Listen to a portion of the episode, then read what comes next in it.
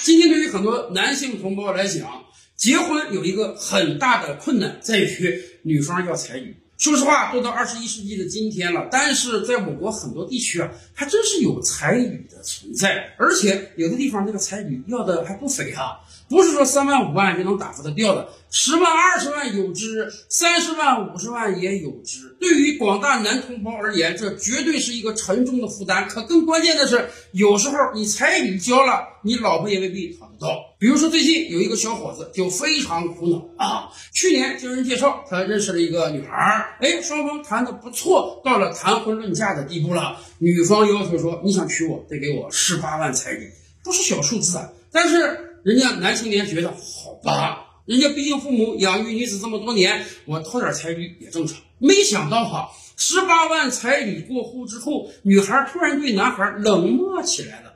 男孩几次三番提结婚，哎，女孩不声不响，后来干脆说不要跟你结婚了。按道理讲嘛，买卖不成仁义在。你收了人家的彩礼，不想结婚了，你只要把彩礼退还给人家就可以了吗？我们此前跟大家剖析过一个案例啊，那个短婚一两个月的你就悔婚了，你彩礼都得退还，何况你们双方根本就没有结婚。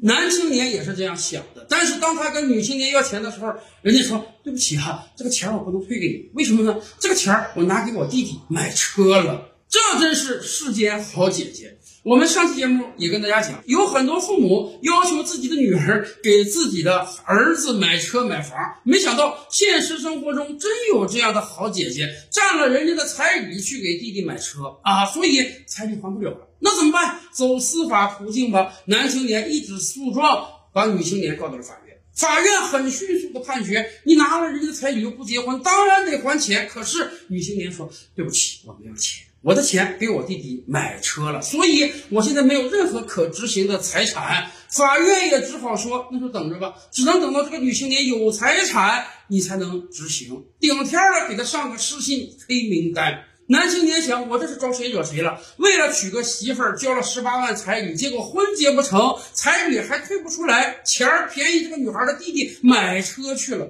所以这个男青年只能拿个大喇叭。挂个条幅到女青年所居住的地方，天天把女青年的事迹公布出来，想造成舆论压力，让这个女孩还钱。